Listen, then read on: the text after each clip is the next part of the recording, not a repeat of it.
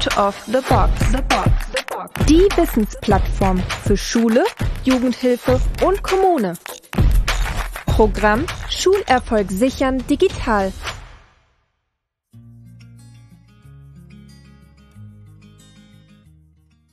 Hallo, liebe Hörerinnen und Hörer unseres kleinen, aber feinen Podcasts Nachrichten nach dem Piep.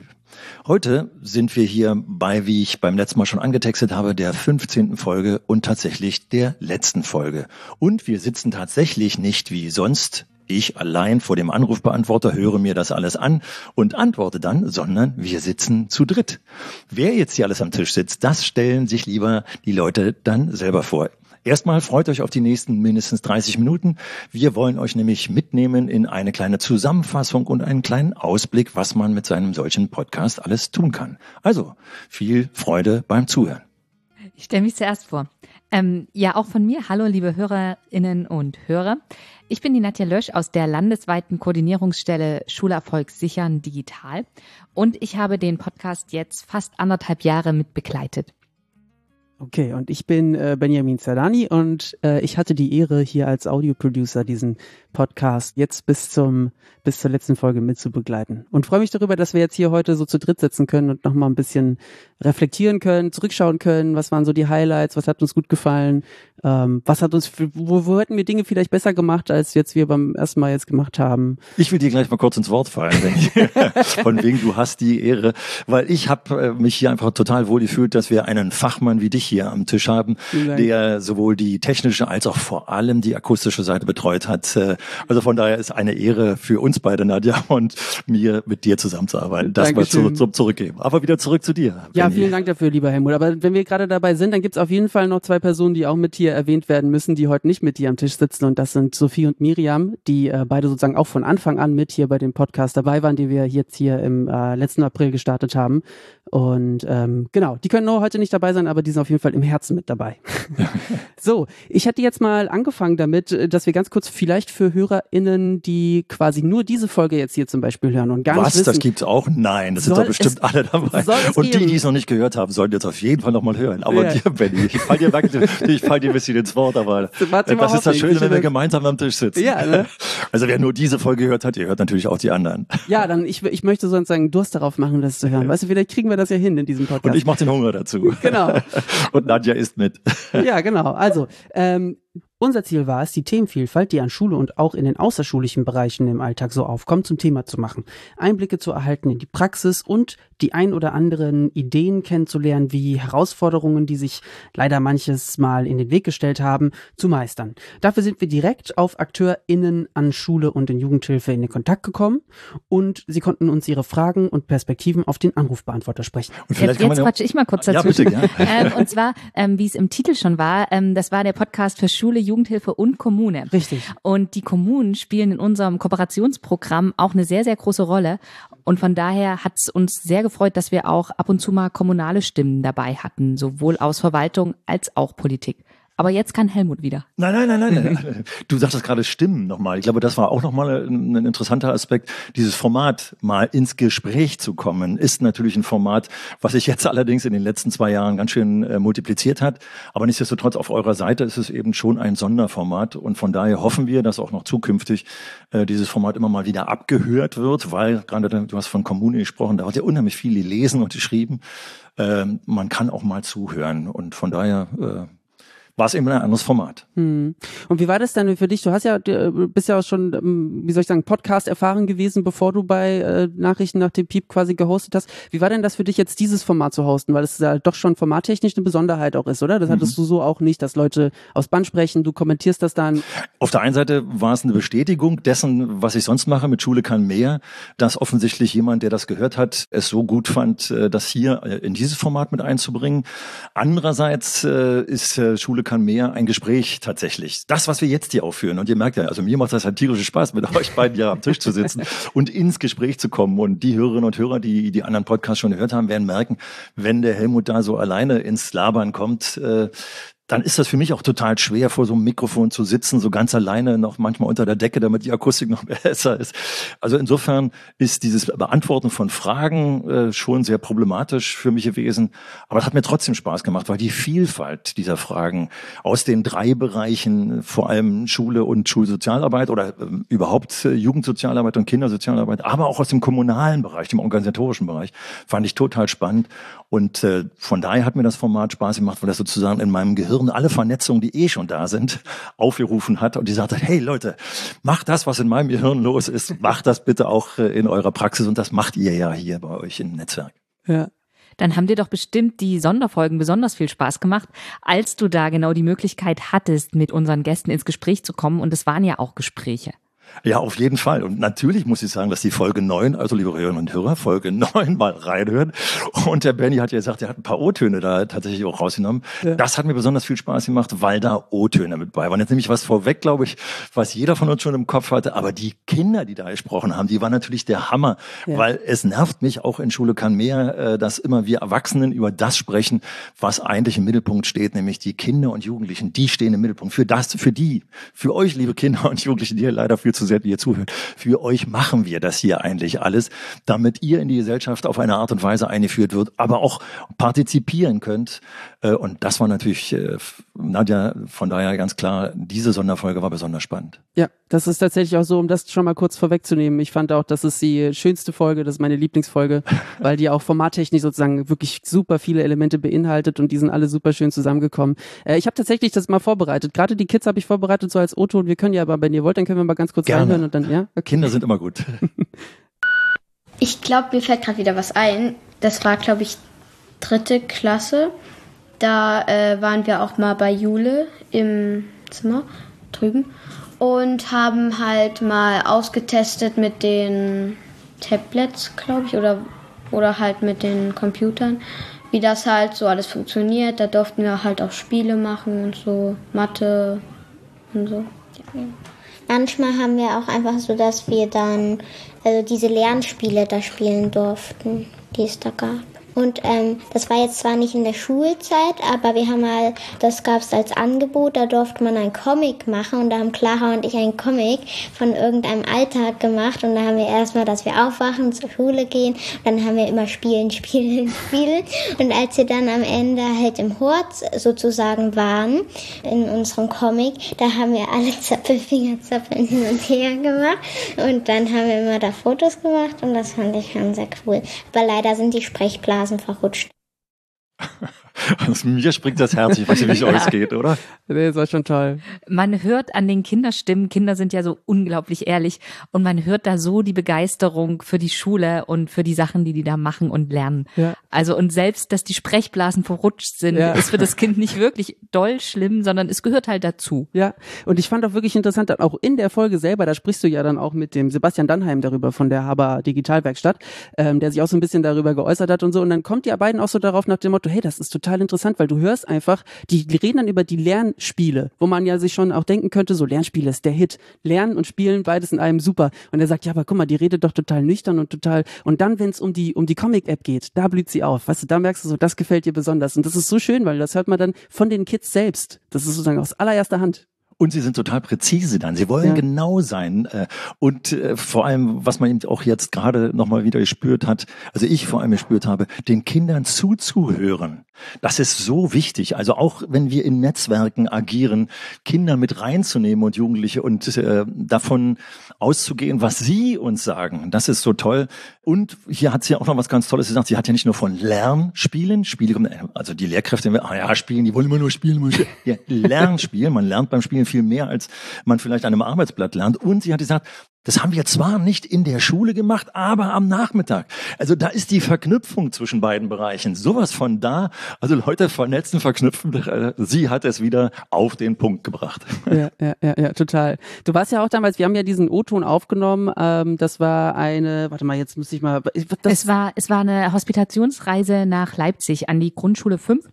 Und das ist eine Schule, die zum einen sehr fortschrittlich ähm, ist, was digitale Medien angeht und zum anderen auch die Zusammenarbeit zwischen dem Hort und der Schule. Deswegen hat das Kind erzählt, die waren in der Schule, also es war eigentlich nicht mehr in der Schule, aber irgendwie doch schon in der Schule, ähm, weil die mit dem Hort unglaublich gut zusammenarbeiten. Und Jule, ne? Jule, äh, Jule, Jule ist, war die Medienpädagogin der Schule. Richtig, ja. Ähm, und das, da, ja, die fanden alle Kinder, Kinder toll, weil die hatte, die hatte die iPads. ähm, bei die, und also finden wir ja auch toll. und hier ist was total bezeichnend, Nadja. Warum bist du überhaupt nach Sachsen gefahren? Ihr seid doch für Sachsen-Anhalt zuständig. Was soll das? Da fährt man doch nicht nach Sachsen. Das sind doch die Gedanken, die der ein oder andere im Kopf hat. Aber genau das ist es. Über den Tellerrand hinaus, auch mal in ein benachbartes Bundesland mal schauen, was da Sache ist und das mit reinnehmen hier nach Sachsen-Anhalt. Also wieder ein, ein, ein Merkpunkt, auch mal über den Tellerrand hinaus nicht immer die Räder selber erfinden, sondern auch die Sachsen-Anhaltiner nach Sachsen oder weiß ich wohin. Und es war tatsächlich das, das Schöne an der Hospitationsreise war, dass ich da, also es war eine von den Veranstaltungen, wo wir ad hoc eine Wirkung gemerkt haben, also als Team. Also wir sind da anders hingefahren und äh, auch die Teilnehmenden, also es waren Lehrkräfte und Schulsozialarbeitende und in diesen 24 Stunden hat sich sowas entwickelt durch diese guten Beispiele, die gesehen wurden, dadurch, dass die Grundschule 5 in Leipzig eine völlig normale Schule ist, also keine freie Schule, die ist nicht super toll ausgestattet. Klar, die haben iPads, aber die Räume sehen, sehen aus wie alle anderen Schulräume auch. Aber durch die Haltung und durch das, wie da Lernen und Gemeinschaft gelebt wird, und dass es auch so einfach geht. Also wir lassen einfach mal die Tür offen und wir können gucken und hospitieren, wie das funktioniert. Hat das bei unseren Teilnehmenden sowas so viel ausgelöst mhm. und ähm, wir nicht nur, also wir fragen ja dann auch immer nach, wie ist es gelaufen und selbst heute noch, also so jetzt fast ein Jahr später sprechen die Teilnehmenden darüber und sind völlig begeistert und es sind auch einzelne Sachen in den Schulen hier in Magdeburg und Wittenberg waren die teilnehmenden Schulen passiert und das ist dann immer für uns als landesweite Koordinierungsstelle, ja, ich sag mal der Glitzerstaub wenn wir später noch hören, was, was, was, was passiert ist und wie einfach dann darüber gesprochen wird.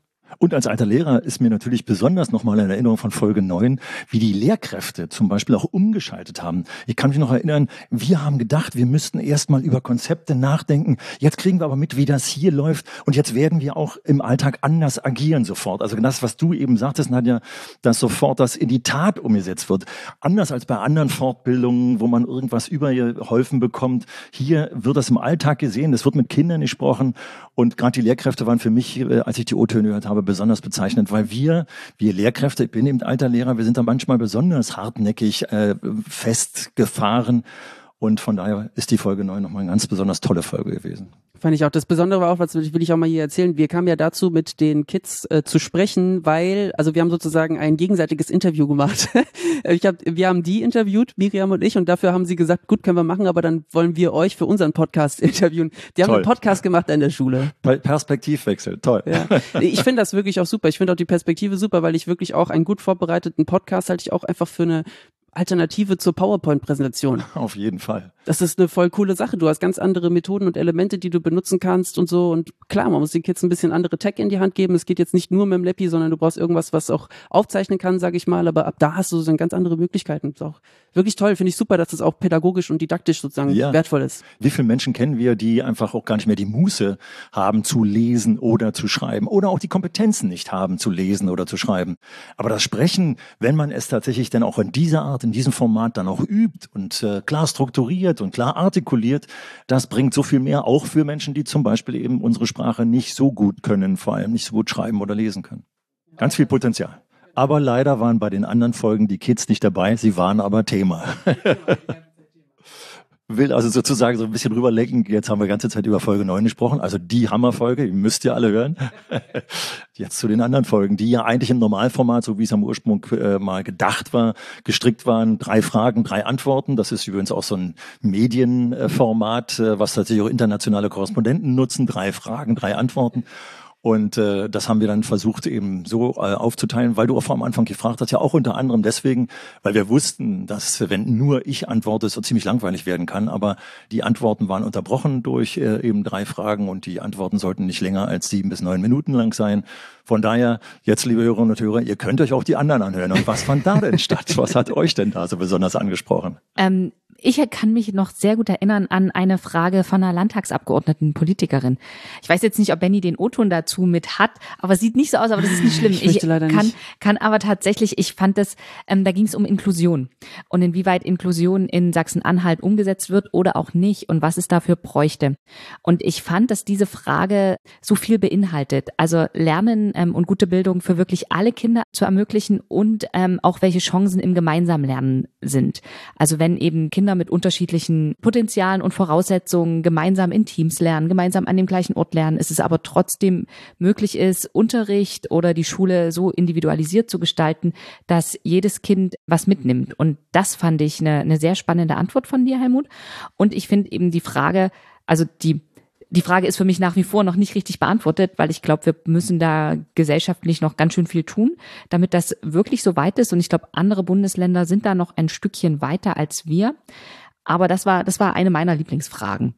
Und sie hat mir gezeigt, dass es auch ganz schön ist, dass man merkt, dass es auch in den Landtagen äh, Politikerinnen und Politiker gibt, äh, die tatsächlich Bildung auf dem Schirm haben und zwar so relevant auf dem Schirm haben. Ich weiß nur zu gut in den 40 Jahren, die ich in Berlin agiert habe, dass wir manchmal den Eindruck hatten, sagt mal ihr da im Abgeordnetenhaus, heißt es bei uns in Berlin, der Landtag, denkt ihr euch was dabei, äh, wenn ihr Entscheidungen trefft, äh, vor allem wenn man dann mitkriegt über die Jahre, dass Entscheidungen getroffen werden, von denen dann die Politikerinnen und Politiker mitbekommen, zwei Jahre später, dass es völliger Schwachsinn war, was sie dabei entschieden haben. Insofern war es sehr schön, einfach mal klar zu machen, Leute, da sitzen auch äh, Menschen, die sich über euch in den Schulen und in der Jugendarbeit Gedanken machen und sucht eben auch den Kontakt zu denen, damit das äh, geschaffen wird. Das war so ein kleiner Rausreißer, so eine Einmalgeschichte, bei der ich mich damals auch erst wunderte, ah oh Mann, ist das was, was Praktisches? Aber wenn die Vernetzung auch in diese Richtung geht, in beide Richtungen, ist das schon ganz toll. Schönes Beispiel gewesen. Ja, und gerade bei dem Thema Inklusion geht's mir so, dass ich das Gefühl habe in Sachsen-Anhalt auch, dass da manche Fachkräfte sowohl in Schule als auch Jugendhilfe davor ein bisschen Angst haben.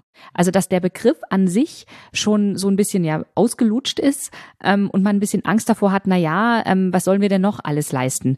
und nicht im Sinne von, wo sind denn da die Chancen? Also und wo sind auch die Chancen für die Institution Schule, wenn alle Kinder gemeinsam lernen? Also wenn wir da Geschmack gemacht haben, ist übrigens Folge 5, über die wir jetzt gerade reden. Äh, ja, das ist so das Problem. Wer sich Inklusion und Inklusivität, äh, das übrigens eng zusammenhängt mit Diversität, mit Unterschiedlichkeit anschaut, der sagt, das ist eigentlich ein per se absolut humanistisches Thema, was sozusagen die Menschlichkeit in den Vordergrund stellt. Dummerweise ist es so, dass das äh, jetzt in unserer Gesellschaft relativ neu aufgeploppt ist, relativ neu seit mindestens 30 Jahren, aber wie es bei uns so ist, äh, und kurz und knackig, es steht auch oftmals unter dem Sparaspekt. Also hier müsste eigentlich für etwas Neues ganz viel Geld reingepumpt werden und viel Personal reingepumpt werden. Und das passiert aber leider manchmal nicht. Da könnte ich jetzt Details erzählen, die habe ich, glaube ich, auch in Folge 5 erzählt, die Details, will ich jetzt nicht wiederholen. Will aber sagen, Leute, lasst euch bitte nicht abschrecken. Also du hast recht, Nadja, äh, Inklusion ist fast ein Abschreckungsbegriff. Äh, er ist belastet, aber wenn man sich genau anguckt, was man da eigentlich will, dann steckt das in uns, äh, in einem positiv denkenden Menschen, in jedem drin, dass wir das Unterschiedliche, was die Menschen mitbringen, also ob das eben eine Beeinträchtigung ist oder eine andere Kultur ist, eine andere Sprache ist, was auch immer, das miteinander miteinander in Verbindung zu bringen. Und ich gerade vorhin äh, kam wir ja ins Gespräch, äh, Benny, was du für Wurzeln hast, äh, um das mal einfach aufzugreifen. Und ich fand das wieder so spannend von dir, so einige Dinge zu hören, äh, bis hin in deine Elterngeneration, dass ich es schade finde, dass dieser Begriff so belastet ist. Insofern war die Frage eben auch sehr interessant. Und wichtig fand ich eben auch, und das hat deine Antwort da sehr deutlich gemacht, Inklusion hört einfach nicht auf beim Fahrstuhl, der installiert wurde. Das be und ja. das ist das, glaube ich, nicht, in, nicht tatsächlich nicht in unserer Bubble, aber was ähm, so die landläufige Meinung über Inklusion ist. Also das heißt, Menschen mit körperlichen Beeinträchtigungen können sich überall frei bewegen. Das ist es auch und das ist auch wahnsinnig wichtig. Aber es geht noch um so viel mehr, wenn wir über Inklusion sprechen. Es ist zwar ein abgedroschener Begriff, aber es geht um Haltung. Also welche Haltung haben wir zur Menschlichkeit, zu den anderen Menschen zu dem Gegenüber. Und das ist es. Die sollte positiv geprägt sein. Es sollte so geprägt sein, dass wir, wenn wir ins Gespräch mit jemandem kommen, von anderen Menschen auch was lernen, was mitnehmen können Und äh, insofern hat mir das in den 40 Jahren so viel Spaß gemacht, zum Beispiel auch mit einem Rollstuhlfahrenden zu sprechen, wie seine Perspektive aussieht, mich mal in seinen Rollstuhl zu setzen, um mitzubekommen, was da Sache ist, um nur diese eine äh, Perspektive aufzunehmen. Aber in mhm. Inklusion stecken ja ganz viele Perspektiven. Mhm. Also das ist eine Chance, ergreift sie. Das war Folge 5. Erinnert mich aber ehrlicherweise auch ein bisschen an Folge 12 mit Silke Mertens. Die hat nämlich auch, das ist ja sozusagen eine Schulleiterin von einer freien Schule in Magdeburg, die bei uns stattgefunden hat im Podcast. Und ich hätte zu dir auch einen kleinen O-Ton vorbereitet, von dem ich jetzt gerade dachte, hey, das könnte, könnte ganz gut passen. Ich probiere es einfach mal. Mal gucken, ob das anregend ist. Spiel ab. Also die Grundlage unserer Schulentwicklung ist tatsächlich, dass wir sagen, wir kommen über die Beziehung zu den Kindern und Jugendlichen und natürlich auch, ähm, das gilt auch für uns als Pädagoginnen und alle Mitarbeiterinnen.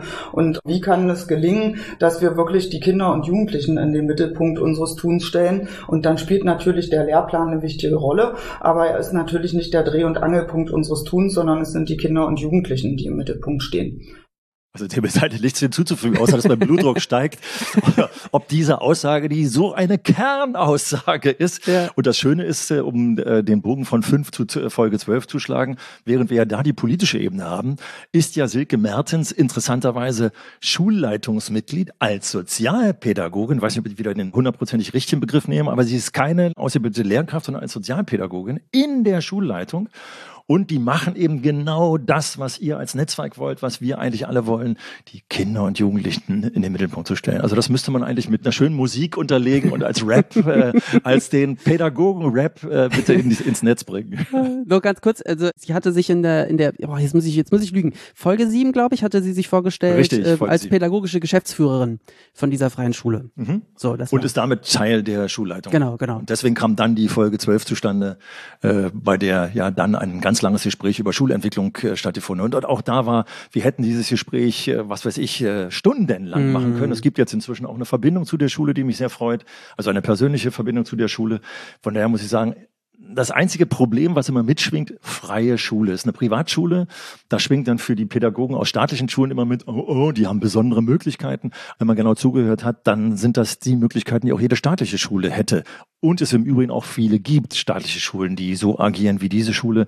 Und das ist echt ein Vorbild, was die da bringen. Ganz besonders bemerkenswert fand ich, ähm, das ist mir im Laufe des Podcasts, also eigentlich in jeder Folge kommt mindestens einmal der Begriff Haltung. Und den hast du vorhin auch gesagt. Und ich hatte mir auch so ein bisschen vorgenommen, dass ich das hier in unserer Abschluss Abschiedsfolge anspreche. Es lässt sich so viel auf eine Haltung, die wir Menschen, den Kindern und Jugendlichen, aber auch uns Menschen gegenseitig entgegenbringen, herunterbrechen.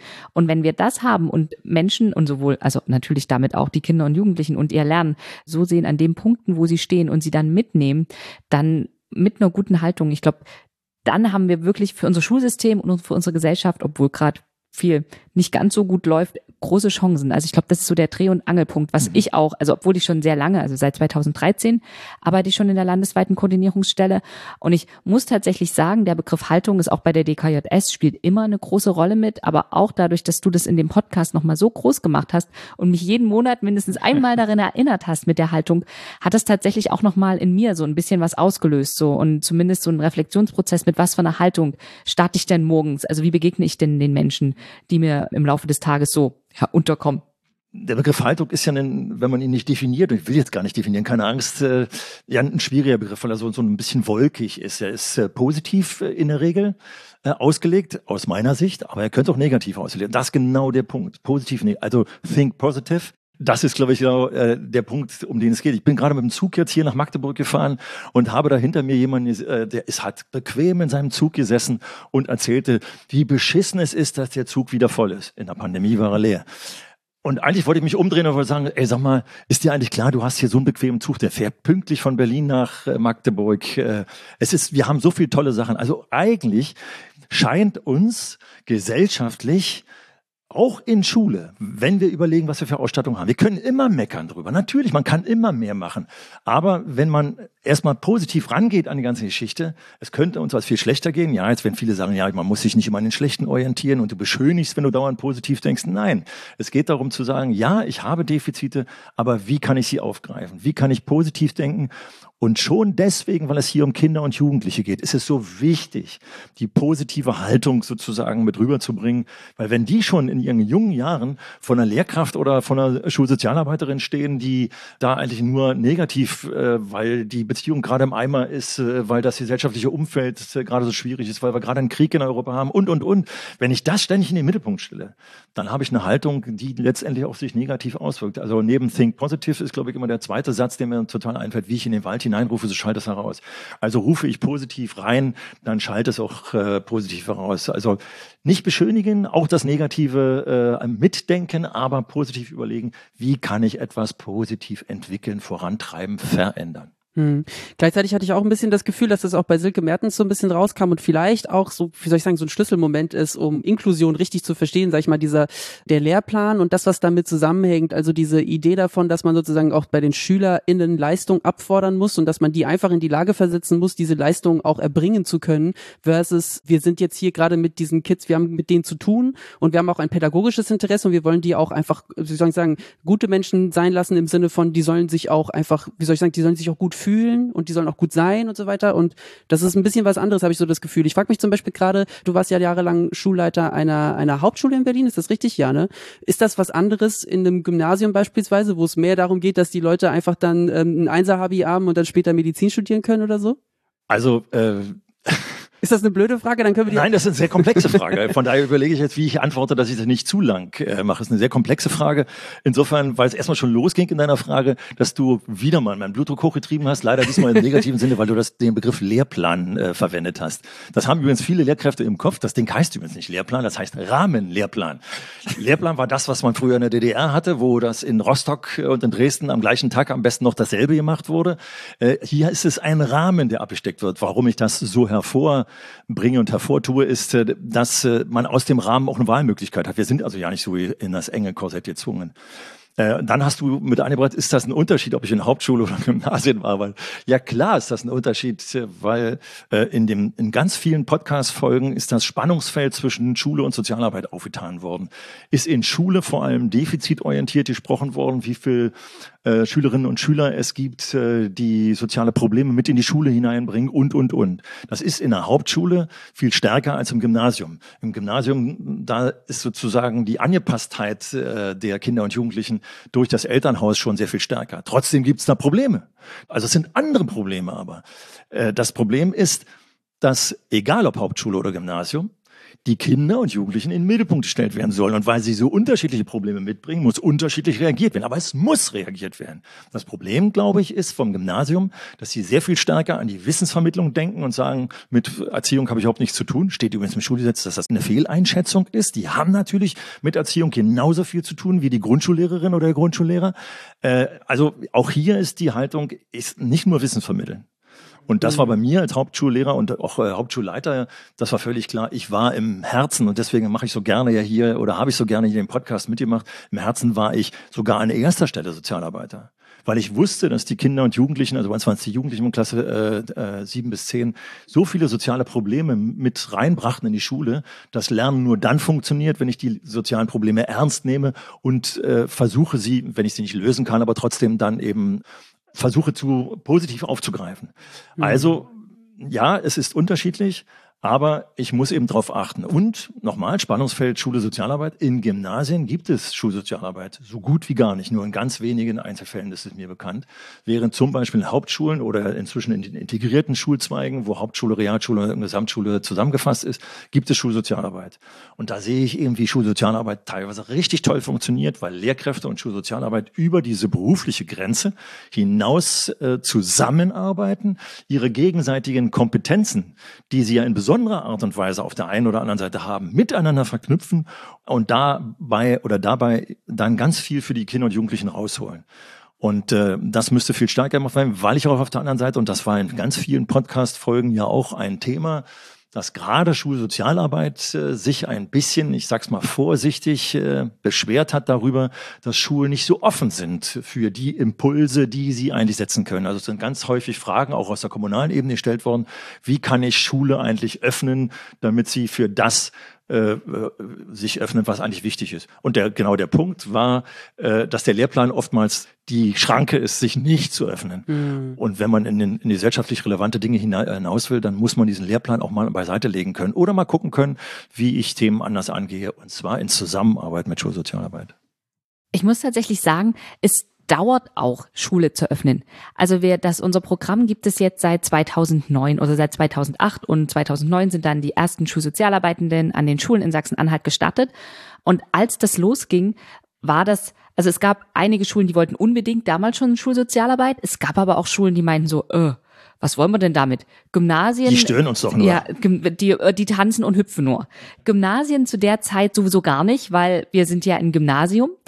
Und mit dieser Zeit, also und mit dem Erfolg des Programms und mit den guten Beispielen, die die Schulen selbst gezeigt haben, wie die Schulsozialarbeit, also die Jugendhilfe an der Schule integriert wurde, hat sich das gewandelt. Also es geht natürlich nicht innerhalb von einem Jahr. Also wenn Schulsozialarbeit startet, dann braucht es erstmal eine Zeit lang, bis sie in der Schule integriert ist. Ähm, es liegt dann auch daran, wie arbeitet man mit dem Kollegium zusammen? Wie wird das von der Schulleitung aufgenommen? Ist die Schulsozialarbeit vielleicht dann mit im Schulleitungsteam integriert? Können dann gemeinsam Schulentwicklungsprozesse gestartet werden? Was sind die gemeinsamen Ziele? Und da waren wir als landesweite Koordinierungsstelle an einigen Schulen mit dran, konnten das beobachten, waren dabei, konnten das dokumentieren und man hat gesehen, dass über die ganzen Jahre sich da nicht nur ein Riesennetzwerk entwickelt hat in den einzelnen Regionen, weil die Schulsozialarbeiten konnten dann eben auch die Schulen öffnen und Kontakte zu Vereinen, zum Fußballverein, zur Feuerwehr, aber auch zu freien Trägern und Jugendclubs schaffen. Und das verändert Schule. Also in dem Moment, wenn die, ich sag mal, mal, die älteren Meinungen von Schule, dass es eben die bloße Wissensvermittlung ist, wenn das aufbricht und zeigt, dass Schule viel, viel mehr sein kann, dann verändert sich das gesamte Klima und dann können eben auch ganz tolle Sachen entstehen. Und inzwischen ist es auch so, dass es nicht mehr nur so ist, dass die Schulsozialarbeit an Realschulen, ähm, Gemeinschaftsschulen, ähm, Förderschulen ist, sondern auch eben an Grundschulen und das Selbstgymnasium sagen, wir möchten das auch. Also wir erkennen da die Chancen und Potenzialen, die ähm, so eine Stelle an unserer Schule haben könnte und wir stehen vor ja verschiedenen Herausforderungen, die wir alleine als Lehrkräfte mit unserem Blick auf eben Lehrpläne und auch unsere Zeit nicht mehr schaffen können und wir brauchen da mehr Unterstützung. Und auf der anderen Seite bin ich ein sehr ungeduldiger Mensch, weiß, dass du völlig recht hast wir, und du hast ja aufgezeigt, welche Wirkung ihr auch schon habt positiv. Wenn ich alleine mal dieses kleine Beispiel, du hast eben von der äh, Feuerwehr gesprochen, dass da äh, man Kontakte zu meinem Altschule knüpfen kann.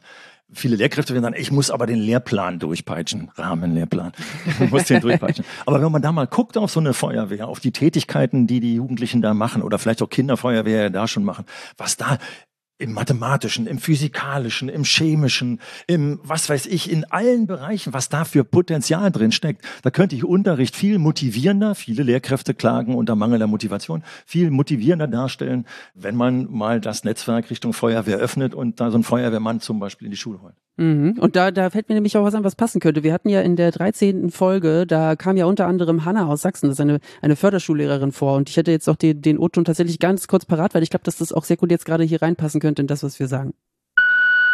Hallo Helmut, ich bin Hanna und Förderschullehrerin an einem Förderzentrum mit dem Förderschwerpunkten Sehen und Lernen in Sachsen. Eigentlich eine schöne Tätigkeit, wie ich finde. Doch leider führen so einige Aspekte dazu, dass es nicht mehr ganz so erfüllend ist für mich. Zu meinem Aufgabengefällt gehören neben der Vorbereitung und Durchführung des Unterrichts das Erstellen von sonderpädagogischen Gutachten und Förderplänen, sozusagen die Diagnostik, die Teilnahme an Konferenzen, Elternarbeit, die Organisation diverser Projekte, Ausflüge und so weiter und so fort und natürlich auch die Dokumentation.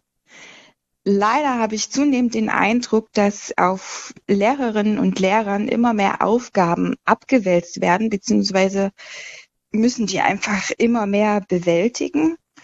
Und ich habe die Beobachtung gemacht, nicht nur bei mir, also auch bei mir, aber auch bei anderen Lehrkräften an meiner Schule, dass viele an ihre Grenzen kommen, was ihre Kapazitäten angeht und somit der Bildungs- und Erziehungsauftrag letztlich darunter leidet. So habe ich das Gefühl, dass im Schulalltag ich und auch viele andere Lehrkräfte den Schülern nicht mehr gerecht werden können und dass sie einfach nicht mehr optimal gefördert werden können. Zu wenig Lehrkräfte tragen meiner Meinung nach zu viele Aufgaben auf ihren Schultern. Und hinzu kommt, dass speziell jetzt an unserer Schule zu wenig qualifiziertes Fachpersonal zur Seite gestellt wird um die Lehrerinnen und Lehrer sozusagen zu entlasten. Ich denke, das ist kein Phänomen, was jetzt nur die Schulform Förderschule oder Förderzentren betrifft, sondern auch alle anderen Schulformen. Doch warum ist das so? Woran hängt das? Vielleicht hast du ja eine Idee oder nochmal ein paar interessante Aspekte dazu. Ich bin auf jeden Fall gespannt. Viele Grüße aus Sachsen. Das war tatsächlich ein Thema, was ich fand, auch in einigen Folgen anklang. Ja, auf jeden Fall. Die Überforderung, ähm, der Lehrkräftemangel oder die daraus resultierende Überforderung, die Zeit, die fehlt und die wahnsinnige Aufgabenfülle. Und hinzu kam dann noch die Corona-Pandemie. Also unser Podcast war ja, man könnte ja fast sagen, es war, es war kein, kein Corona-Podcast, also es war nicht das, das Corona-Update, aber wir haben, also es waren einige Fragen, die sich genau um Corona treten. Also, und das waren zum einen die wahnsinnige Arbeitsbelastung und zum anderen eben auch die Auswirkungen auf die Kinder und Jugendlichen. Ja, und deswegen ist es eben so wichtig, äh, das zu machen. Also am liebsten würde ich dich bitten, Benny, nochmal das Zitat von Silke Mertens einzuspielen. Es ist so wichtig, dass man auf die Veränderung von Gesellschaft guckt. Sie war jetzt gerade besonders durch die Pandemie auch nochmal besonders belastend. Aber eigentlich entwickelt sich unsere Gesellschaft in einem so rasanten Tempo, dass es nicht mehr sein darf, dass irgendjemand nur Lehrpläne abarbeiten will, weil man damit den, der Gesellschaft und der Veränderung nicht gerecht wird. Also, was muss ich stattdessen tun? Also die Haltung verändern, aber letztendlich auch äh, für äh, die Fragende eben eben nochmal eine klare guck doch mal bitte ins Zentrale. Was ist das Wichtigste? Ist die Dokumentation, die du schreibst, so wichtig? Abgesehen davon, äh, dass ich mir immer überlege, ich gebe mir unheimlich viel Mühe, was zu dokumentieren. Wer liest das eigentlich, wenn es lang und ausführlich ist? Manchmal ist es viel besser, sich zu beschränken. Aber bitteschön, im Mittelpunkt stehen die Kinder und Jugendlichen und die Dokumentation muss dann eben, wenn nicht hintankommen, äh, bloß nicht gar nicht äh, äh, gemacht werden, das darf natürlich auch nicht sein, aber es muss effektiv und kurz gemacht werden. Also man muss die Zeiten sich so einteilen mit dem Schwerpunkt, was ist eigentlich wichtig und wichtig, und das hat Silke Mertens vorhin ja gesagt, also bitte nochmal zurückspulen zu Minute, wenn du kannst gleich sagen, zu welcher Minute zurückgespult werden muss. Mach das dann im Post. Alles klar, okay.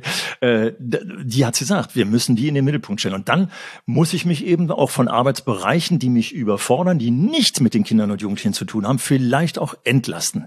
Also wenn ich überlege, je höher, je länger ich sozusagen tätig war, habe ich mich getraut, einfach auch wirklich Sachen wegzulassen. Man muss immer aufpassen, dass man den gesetzlichen Grundlagen Genüge tut, also dass ich nicht plötzlich illegal werde oder Dokumentationen vernachlässige.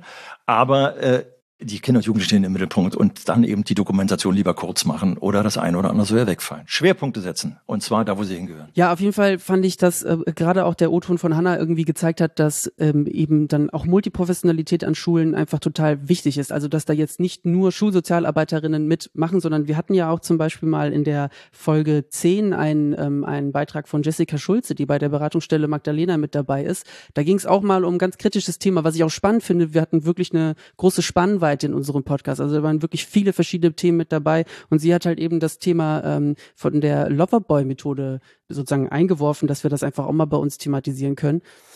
7, 8, 9, 10, das ist der zehnte O-Ton. Das würde ich jetzt einfach mal kurz einspielen, Ihre Frage, damit wir auch da mal nochmal drauf gucken können. Guten Tag, Herr Hochschild. Ich bin Jessica Schulze, Mitarbeiterin der AWO-Beratungsstelle Magdalena, mobile Beratung für SexarbeiterInnen. Magdalena ist eine mobile Beratungsstelle für Sexarbeiterinnen in Sachsen-Anhalt. Wir beraten Sachsen-Anhalt weit Sexarbeiterinnen anonym, kostenfrei, parteilich, niedrigschwellig und akzeptierend zu den Themen Prostituierten-Schutzgesetz, berufliche Neuorientierung und Ausstieg und unterstützen bei Fragen zu Aufenthaltsthemen, Sozialleistungen sowie Kranken- und Sozialversicherungen und persönliche bzw. soziale Krisen. Ziel der Arbeit von Magdalena ist es, Sexarbeiterinnen Handlungsspielräume zu eröffnen, die ihre Lebens- und Arbeitsbedingungen verbessern. Die AWO-Beratungsstelle Magdalena setzt sich für das Recht auf Selbstbestimmung und den Schutz vor sexueller Ausbeutung ein. In unserem Arbeitsalltag begegnen uns in einigen Fällen junge Frauen, die von ausbeuterischen Bedingungen betroffen sind. Insbesondere junge Frauen, die noch zur Schule gehen, laufen Gefahr, vom sogenannten Loverboys getäuscht oder aus wirtschaftlicher Not heraus in die Prostitution zu geraten. Manche bieten über Kleinanzeigen oder soziale Netzwerke sexuelle Dienstleistungen gegen Geld an.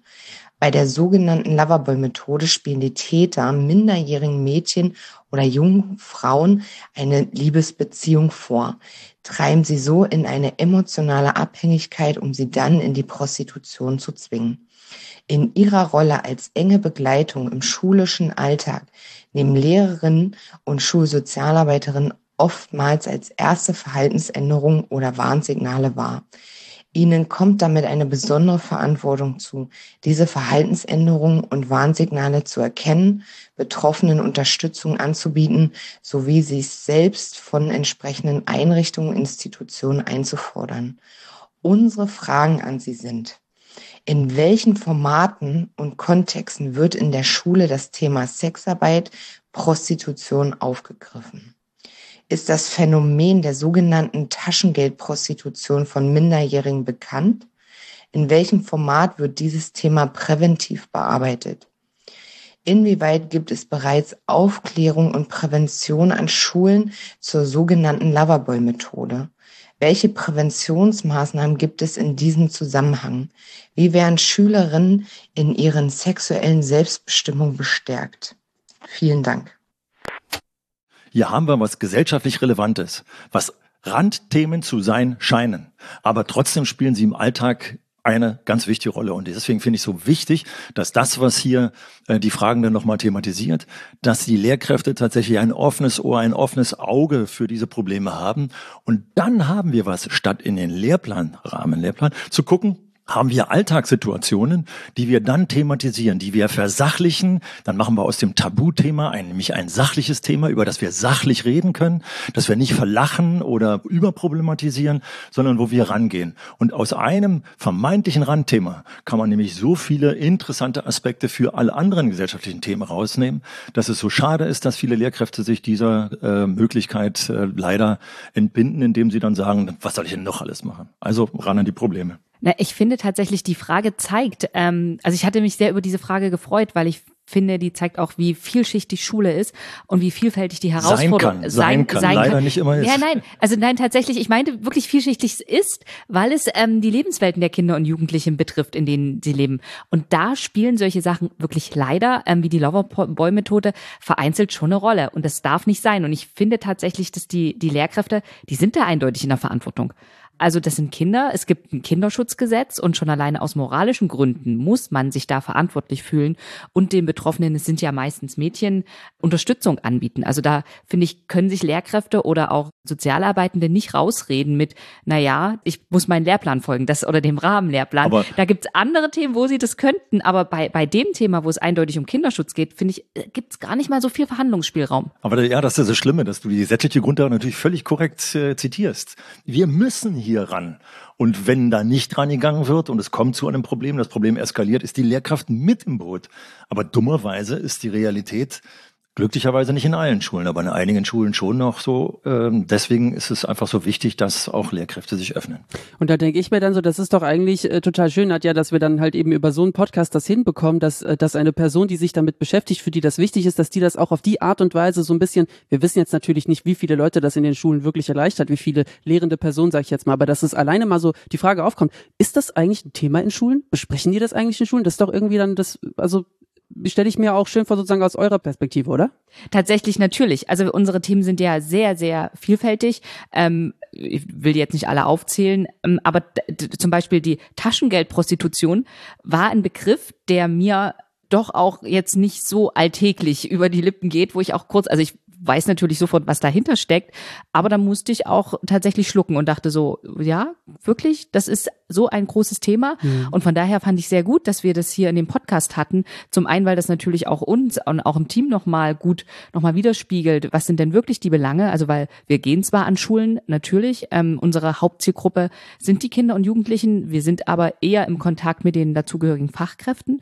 Und so ist es tatsächlich nochmal sehr spannend und auch wichtig für uns, das zu erfahren, erfahren und da auch noch mal tiefer reinzugehen, gerade wenn es um Themensetting für die, für die Zukunft geht. Ja, und ich sage mal jetzt so, als, als Podcast-Profi ist das auch immer so eine ganz ideale Vorstellung, muss ich ganz ehrlich sagen, wenn man das hinbekommt, so viele verschiedene Akteure miteinander so ein bisschen zu, zu verknüpfen, die alle auf das gleiche Podium zu bringen und sowas. Und deswegen aus der Perspektive auch sehr tolle Leute, sage ich jetzt mal, die ihr da zusammenbekommen habt, um, um einfach auch auf unser Band zu sprechen. Finde ich wirklich toll, ja. Die Frage bleibt dann immer nur, wer hört das? Und eigentlich die, die es besonders hören müssten, nämlich die am Lehrplan, am Lehrplan, klemmen, die hören das wahrscheinlich dann nicht. Aber deswegen ist es so wichtig, dass die Lehrkräfte, die auf der der Kippe stehen, die sich zwar unter diesem Rahmenlehrplandruck sehen, aber äh, nicht genau wissen, sollte ich nicht vielleicht doch an solche Themen ran, dass die bestärkt werden dadurch. Insofern Mhm, äh, mhm, finde ich mhm. es gut. Schön. Ich gucke jetzt gerade so ein bisschen auf die Uhr. Wir haben jetzt schon einiges an, an Aufnahmezeit sozusagen schon hinter uns. Vielleicht, ähm, vielleicht schauen wir mal so ein bisschen auf so ein Wrap-up, ähm, äh, fassen das Ganze noch mal ganz kurz zusammen, versuchen ein, ein gelungenes Ende zu finden, wobei also ein gelungenes Ende immer sehr schwer ist. Deswegen wäre ich auch mit einem halbwegs gelungenen Ende zufrieden. Äh, Da, da spricht der Perfektionist. War jetzt, war jetzt das gerade, war das jetzt gerade das, das, das, das wehmütige Auge im Zuge, das, das Ende des Ja. Podcasts oder der Folge? Ja, beides. Beides, ja. Beides. Ein, ein lachendes und ein weinendes. Ich finde Ja. ein lachendes, weil es war, es ist, ist wirklich ein schönes Projekt gewesen. Und, ähm, und ich finde, dass, ähm, dass sich das auf jeden Fall hören lassen kann. Und ich bin überzeugt davon, dass das noch für einige Leute auch lange ähm, über, über die aktuellen Ausstrahlzeit hinaus, sage ich jetzt mal, noch einen Mehrwert haben wird. Das werden sich Leute noch weiter anhören und viel Mehrwert daraus ziehen, weil wir viele verschiedene Leute an einen Tisch sozusagen geholt haben, an einen virtuellen, auditiven Tisch. Aber ähm, ja, auch ein weinendes, weil ich jetzt auch so ein bisschen, manchmal sehe ich so Sachen und denke so, ach, wenn ich das jetzt könnte, dann würde ich das, so- wenn wir nochmal anfangen würden, würde ich ein paar Sachen dann doch anders machen. Was Ja. würdest du denn anders machen? Also eine Sache zum Beispiel, die mir nicht bewusst war, obwohl es super cool ist, dass wir so viele verschiedene Leute mit an einen Tisch bekommen haben, ist mir im Speziellen die diese Folge 13, da wo Hanna auch unter anderem gesprochen hat, das waren Leute, die ich jetzt aus meinem Umfeld mal so ein bisschen zusammengenommen habe und ich wollte die für diese Folge sozusagen einfach mal ermutigen, das zu machen. Und äh, davor ist es ja so, dass ihr innerhalb eures Teams ja, Nadja, immer die Leute recherchiert habt und sozusagen dazu gebracht habt, auf das Band zu sprechen. In dieser Folge habe ich das mal gemacht und da ist mir wirklich aufgefallen, Eieiei, das ist wirklich anstrengend, die Leute dazu zu bekommen. Man möchte immer denken, weil da, da existieren ja sozusagen, ich strapaziere den Begriff jetzt mal ein bisschen, aber da existieren ja durchaus so Leidensdrücke, also da sind ja durchaus Probleme bei den Leuten, wo die denken, das könnte eigentlich an der Stelle noch ein bisschen besser laufen. Die verbalisieren das auch, wenn man einfach mit denen schnackt, sage ich jetzt mal, einfach so wie mit Kumpels, wenn man halt mit denen spricht. Aber sobald die dann halt eben so ein Sprachrohr sein sollen für ihre Peer Group oder sowas, dann gehen sofort, oh, das traue ich mich nicht, das kann ich nicht, das ist mir ein zu großer Schuh und so weiter. Also selbst für so einen kleinen, aber feinen Podcast, wie du zu sagen pflegst, ja, haben die Leute dann wirklich einfach keinen Bock, das zu machen. Ich musste teilweise, ich habe wirklich bei diesen Leuten zum Beispiel, ich habe die angerufen, das sind ja Freunde von mir, und habe mit denen einfach geschnackt und habe denen gesagt, und wie geht's dir so, wie geht's dir so auf Arbeit? Kannst du, tu mir mal einen Gefallen, nimm dir mal bitte ein Papier und einen Stift und ah ja, gut, schreib mal bitte das auf und lies mal bitte vor, was auf deinem Zettel steht. Weißt du was, ich muss dich mal um Gefallen bitten. Und, dann, hat hast du es ge- mitgeschnitten. Ist kein Witz. das ist ja. Also, So, so haben wir es nicht gemacht, Benny. Das ist, Ich hab's so gemacht, ich hab's so gemacht. Bevor, Nadja, bevor du erzählst, wie ihr es gemacht habt, aber nochmal, es hört sich ja beinahe faked an, was du da Ja. machst. Aber, ne, aber wenn man genau hinhört, es ist eben kein Fake, sondern du hast die, das Problem, du hast sie auf den Punkt gebracht und hast Richtig. sie dazu über, hast sie überzeugt, sozusagen ins Mikrofon zu Ja. sprechen. Also bitte nicht auf die Idee kommen jetzt, ach, guck mal, die haben die Fragen dann da gefaked. Nein, nein, nein. äh, Es war tatsächlich das, wie du jetzt, Nadja, es ja beschreiben wirst, äh, das ist leider nicht, es ist kein Selbstläufer geworden und deswegen musstet ihr auch noch aktiv werden, Nadja. Also jetzt zu sagen, wir haben uns das alles völlig anders vorgestellt, das, das wäre gelogen. Aber der ursprüngliche Plan des Podcasts war, dass es, also wie Helmut vorhin schon gesagt hatte, es gibt zu jeder Folge drei Fragen, die werden beantwortet. Und wir haben uns vorgestellt, ähm, die ersten drei Folgen, da werden wir ähm, gezielt Menschen ansprechen aus unserem Umfeld, aus unserem Netzwerk, von denen wir uns vorstellen können, dass die gerne eine Frage stellen würden, die auch viele Fragen so schon haben. Und für die nächsten Folgen wird das ein Selbstläufer. Also Helmut hat jedes Mal brav die Telefonnummer für den Anrufbeantworter ähm, aufgesagt und die Nachrichten werden kommen. Und tatsächlich war es nicht so. Also wir haben dann den, das, was wir für die ersten drei Folgen gemacht haben, auch für eigentlich praktisch alle anderen Folgen gemacht. Also das heißt, wir haben jeden Monat ähm, gezielt Leute angesprochen, sind auch mit denen ins Gespräch gekommen und haben dann gesagt, und wir haben übrigens einen Podcast. Und da waren aber die meisten anders als, also äh, das Feedback war anders als das, was du von, von Hannah beschrieben hast. ähm, die meisten haben sofort gesagt, ja, wir, wir machen das. Cool. Was dann schwieriger war, die dann auch wirklich dazu zu bringen, dass sie uns die Frage dann auch schicken. ähm, es Das war, zeigt ja nur, wie unter welchem Alltagsdruck die Menschen entstehen. Ne? Genau, genau. Also wir hatten wenig, also wir hatten da tatsächlich wenig Widerstand. Ähm, das, das muss man auch sagen. Die Und- wollen ja auch was von euch, vom Netzwerk Genau, Unterstützung die wollten, und tatsächlich, wenn die den Podcast schon gehört haben, und auch das gab's, also so, die, ähm, wenn ich da meine, so, wir haben ja so einen Podcast, ah ja, mit dem Helmut Hochschild, den habe ich schon ein paar Mal gehört. Und dann zu sagen, wenn du möchtest, ähm, könntest du auch eine Frage stellen, war manchmal das Problem, na, ich habe doch gar keine Fragen, ich ist doch alles, das, alles gut. Und dann im Gespräch kam dann doch eine Frage. Dann hat das funktioniert, aber es war tatsächlich jeden Monat doch ein Aufwand, der Spaß gemacht hat, aber es war auch wirklich ein Aufwand, die Fragen zu, also zu generieren und Menschen zu finden, die uns eine Frage schicken. Richtig. Aber wenn ich dir so zuhöre, Nadja, dann hat es ja tatsächlich das gebracht, dass eure Arbeit nochmal verstärkt wird in persönlichen Gesprächen, nochmal eine Hinweismöglichkeit gegeben wurde, äh, um dann zu sagen, äh, Mensch, hör doch mal da rein oder wie, ach, das habe ich auch schon gehört, du kannst ja auch eine Frage stellen. Was wir nicht geschafft haben, das muss man ganz klar sagen, eine Reichweite zu bekommen über das Netzwerk hinaus. Mhm. Da muss man sich fragen, hat uns das genügt? Also ich fand, dass mir das schon deswegen genügt hat, weil es jeden Monat Spaß gemacht hat, mindestens mit euch äh, äh, per Video-Call äh, zusammen zusammenzusitzen äh, und miteinander ins Gespräch zu kommen. Äh, die beiden Male, die wir uns hier in Magdeburg getroffen haben, also das heutige Mal äh, und ähm, die Folge 9, das war natürlich besonders äh, erfrischend. Äh, aber nichtsdestotrotz, also da muss man sich eben darüber im Klaren sein, wenn man Reichweite haben will, dann muss man tatsächlich Werbearbeit betreiben. Mm, und da seid genau. ihr wahrscheinlich in eurem Netzwerk, äh, äh, in, in eurer Netzwerkinstitution mit anderer Arbeit so bestückt, dass einfach für PR-Arbeit keine Zeit war, sondern ihr müsst euch aufs Wesentliche konzentrieren. Genau. Also wir haben natürlich auch ähm, Werbung dafür gemacht. Wir haben unseren Twitter-Kanal und übers Programmportal und in jedem Gespräch, was ich im letzten Jahr ähm, geführt habe, habe ich irgendwann den Podcast erwähnt. Aber es ist tatsächlich es ist ein Teil unserer Arbeit gewesen. Also und wir hatten noch genügend andere Sachen, ähm, die wir, also unser, unser Daily Business als landesweite Koordinierungsstelle, Schulerfolg sichern digital, was die ganze Zeit natürlich auch lief. Wir hatten noch eine Antragsphase, wir haben Online-Meetings mit Schulsozialarbeitenden, wir haben Expertengruppen. Also es ist, der Podcast ist ein kleiner Teil unserer alltäglichen Arbeit und das ähm, unterscheidet diesen Podcast natürlich auch von, von anderen größeren Podcasts, die bedeutend mehr Reichweite haben. Aber auf die Frage, hat es dich gelohnt? Schon alleine, wenn ich in meiner Spotify-Bibliothek das Bild sehe, Nachrichten nach dem Piep und Schulerfolg sichern lese, schon allein dafür hat sich's gelohnt. Kann ich ganz kurz da einhaken, weil ich wollte noch sagen, weil das ist nämlich auch ein Learning, das für mich sozusagen als Podcast ich sag jetzt mal Podcast-Profi, ne? Natürlich gibt's Leute, die, die. Du bist der Profi. Ja, gut, aber es gibt auch, auch Leute, die noch schon. professioneller sind. Also mein, äh, mein, mein Chef zum Beispiel, der, der, der, der ist für mich ein Profi, ja, aber egal.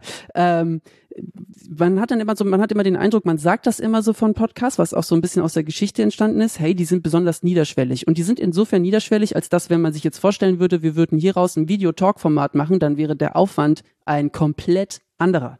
Dann würden wir hier wirklich Kohle in die Hand nehmen und Zeit in die Hand nehmen und dann wäre genau das gleiche Inhaltliche, wären völlig äh, völlig anderer Aufwand.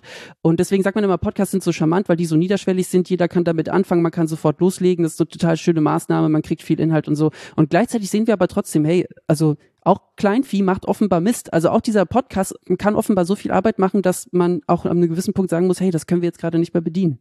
Finde ich auch ein interessantes Learning, weil man muss man sich ja vielleicht auch als Maßnahme überlegen, so, okay, Podcast ist noch niederschwellig, sage ich jetzt mal, von diesen ganzen Erzählformaten, aber selbst da muss man sich überlegen, ob man die Kappe hat, das mhm. zu tun. Und das sind manchmal ganz basale oder banale Dinge, mhm. um die es da geht. Ne? Benny, du bist ja nur ein äh, beinahe Profi, wenn du Profi sagen willst. Wie, wie lange, jetzt mal versuch mal in deinem Gehirn zu suchen, wann hast du angefangen mit Podcasts? Uh, also während du überlegst, mein Hintergedanke für die Frage, dann kannst du ja nachher die Frage dann nochmal klar beantworten, dass ich glaube, dass tatsächlich in den letzten anderthalb Jahren und gerade während der Pandemiezeit äh, die Podcastmenge so zugenommen hat, und die Tatsache, dass eben auch Professionelle, die ganz viel Geld in die Hand nehmen, tatsächlich auch Podcasts machen, so dass ich merke, also ich bin äh, ein ARD-Mediathek-Hörer, gehe da in die Podcasts rein, also wenn ich da sehe, was die öffentlich-rechtlichen Rundfunksender jetzt da veranstalten, mit professionellem Hintergrund, mit Musik und allem drum und dran, merke ich, dass diese, ich sag's jetzt einfach mal so ein bisschen, unsere Laber-Podcasts, äh, die wir machen, zwar mit einer mit einem schönen Intro, einem schönen Outro äh, und einer Technik, die dann auch eine optimale Akustik gewährleistet, wie du das gemacht hast, die äh, gehen schon immer mehr in den Hintergrund, weil mhm. jetzt inzwischen die Qualität auch äh, sehr viel besser wird. Und jetzt wieder zurück zu der Frage, was hast du mit Podcast mhm. angefangen, Benny? Ah, das ist schon auf jeden Fall Jahre her. Ich kann mich nicht so genau daran erinnern. Ich habe zuerst so einen kleinen Podcast so persönlich gemacht und dann habe ich äh, hier mit euch angefangen angefangen, diesen Podcast hier zu machen, dann bin ich bei Detective eingestiegen. Also es war sozusagen dann, ja, es hat sich dann immer mehr so beschleunigt. Und jetzt bin ich, glaube ich, so richtig drin. Aber deswegen kann ich auch dem, was du gesagt hast, nicht wirklich viel hinzufügen. Es ist äh, wirklich exakt so, wie du gesagt hast. Es, es, es sind unglaublich viel mehr Podcasts geworden. Und es ist auch so, dass jetzt, also Big Player, ne, ähm, ich habe äh, letztens bei einer, da wurde das die Blockbuster-Szene genannt, das ist die freie Szene, ähm, immer mehr Geld draufwerfen und dann natürlich auch gemerkt haben, da ist auch tatsächlich auch ein finanzieller Markt da, ne? wenn man halt ein bestimmtes Genre bedient. Wir haben dieses Genre natürlich nicht bedient. Wir reden jetzt hier von True, True Crime, wir reden jetzt hier von Fest und Flauschig, also auch so, wo der Unterhaltungswert wirklich im Vordergrund steht. Bei uns war es ja wirklich ähm, eher so, dass wir diesen Diskurs vorantreiben wollten, dass wir im Kontakt bleiben wollten mit Leuten und dass wir Themen auch thematisieren wollten, die diese Expertengruppe interessiert. Also ein Fachpodcast im engeren Sinne, ja. thematisch wichtig. Also wenn ihr Leute animieren wollt, uns noch weiter zu hören, geht rein auf die Seite, äh, äh, da nochmal reinzuschauen, weil diese Vielfältigkeit an Themen, die wir hier mit 15 Podcasts abgedeckt haben, äh, so herrlich ist, äh, dass man ja. tatsächlich für fast jedes Problem, hätte ich jetzt beinahe gesagt, im pädagogischen Alltag äh, einen Ansatz findet. Was ich aber tatsächlich auch wirklich wunderbar fand an, an unserem Podcast, war die Zusammenarbeit mit euch. Mhm. Also zum einen habe ich es genossen, dass wir uns einmal monatlich mindestens ähm, digital eine Stunde gesehen haben und über die Fragen gesprochen haben. Also quasi, ähm, also wir haben natürlich Helmut nicht gesagt, was er antworten soll, aber wir haben, wir haben das so ein bisschen. Das wäre ja auch ein Ding. Wo bleiben meine 40 Jahre Erfahrung, wenn man mir sagen muss, was ich antworten soll? Nein, aber das ist ja völlig normal, dass man sich auch mal redaktionell trifft und einfach mal spricht, was, soll da, was soll da inhaltlich passieren, so ungefähr. Das, ja, da, da, das, und das sagt der Podcast-Profi, ja, ja, genau. aber tatsächlich ähm, war es jetzt so in den letzten Folgen, dass, dass wir, also von der, ich sage den Namen nochmal, landesweiten Koordinierungsstelle Schulerfolg sichern digital. Landesweiten ähm, äh, Koordinierungsstelle Schulerfolg sichern digital. digital. Jetzt habe ich noch, hab noch dreimal, dann, ja. dann, dann kannst du es. Ähm, dass, dass wir relativ großen Arbeitsaufwand in einem anderen Feld gerade hatten und mir tatsächlich die Zeit gefehlt hat, selbst noch ähm, Fragen zu generieren. Und ich fand das wirklich zauberhaft, dass dann Benny gleich gesagt hat. Und so niedrigschwellig war unser Podcast oder ist unser Podcast ja im Moment noch. Ich kenne da auch jemanden. Ich frag mal. Und das ist wirklich durch unsere, also durch unsere gute Zusammenarbeit und dadurch, dass wir auch alle dann nach den ersten paar Folgen wussten, wo soll's hingehen, was brauchen wir, ähm, dass es relativ einfach dann outzusourcen ging für mich und ich mich darauf verlassen konnte, so es wird eine Frage kommen. Und es kam ja da sogar zwei. Ja, genau. Und was ich auch gleich noch hinzufügen will, äh, dass ich habe den Eindruck, ich habe einen Einblick äh, nach Sachsen-Anhalt bekommen. Ich habe mit Sachsen-Anhalt bisher relativ wenig zu tun gehabt, obwohl ich mal zweimal schon vorher hier bei euch äh, zur Fortbildung war und mir das jedes Mal Spaß macht, hier in diese Region zu kommen, nach Magdeburg hereinzukommen. Aber die Fragen, die gestellt wurden, zeigen mir, dass die Problemlagen in Teilen genauso sind. Aber vor allem der ländliche Bereich hat mich hier, ich komme aus Berlin, aus einer Stadt, hat mich besonders interessiert und von daher hat es mir einen tierischen Spaß gemacht, auch wenn ihr dann manchmal manchmal Hintergründe in diesem Videocall nochmal mit, äh, mit äh, beschrieben habe, äh, von euch zu lernen, was eben in unserer großen Bundesrepublik hier in dem sachsen-anhaltinischen Land äh, so abgeht. Und das hat mir echt Spaß gemacht, äh, da reinzuhören. Insofern kann ich also nur noch mal sagen, diese Vielfalt äh, zeigt was über das Land Sachsen-Anhalt. ja, schön. Ja, ich würde sagen, dabei sollten wir es am besten belassen. Ich würde jetzt, ähm, Helmut, dir als Hostess with the Moses, würde ich dir jetzt die Ehre überlassen, das Ganze abzumoderieren, wenn du willst. Also ich habe hab so einen Satz, als ich vorhin in der Bahn hierher kam, worum geht's eigentlich in diesem Podcast? Worum geht's eurer Institution? Deren Namen ich jetzt nicht äh, nochmal wiederhole. Es geht doch eigentlich darum, dass äh, Schule so ein Zentrum, nicht nur Schule, sondern generell Bildungseinrichtungen im Kinder- und Jugendbereich so einen wichtigen Punkt in unserer Gesellschaft setzen, dass es dringend Veränderung braucht. Und wie kriegt man die in Gang? Äh, indem man vernetzt, verknüpft und komplexe gesellschaftliche Realität in die Institutionen hineinholt, sie positiv zielorientiert für Veränderung der Bildungseinrichtung nutzt. Also es könnt ihr gleich nochmal abhören, diesen Satz, aber da steckt, wir müssen uns verändern und hier, diese Stelle, wie wir hier zusammensitzen, bringt einfach eine gute Möglichkeit, diese Vernetzung äh, ähm, in Gang zu bringen. Man muss nur offen dafür sein. Also öffnet euch und äh, viel Spaß beim Hören der anderen Folgen. Super, ja. Alles klar, dann auch nochmal von mir vielen Dank für die Zusammenarbeit. Das war wirklich super. War ein Träumchen. Ja, schade, dass es zu Ende ist. Ja. Genau. Ich hätte jetzt gerne gesagt, dann bis zum nächsten Mal. Bis aber zur nächsten hier. Folge. Und ich, und ich organisiere schon die Fragen, weil wahrscheinlich nach dieser Folge ganz viele Fragen kommen werden. Ja, genau, wie geht's ja. weiter? Ich, ich, wird jetzt auch so, ich habe jetzt gerade beschlossen, ich lasse jetzt gerade in der Postproduktion, du dudelt jetzt hier schon die Musik ein, wir dudeln langsam aus, deswegen wird jetzt langsam ähm.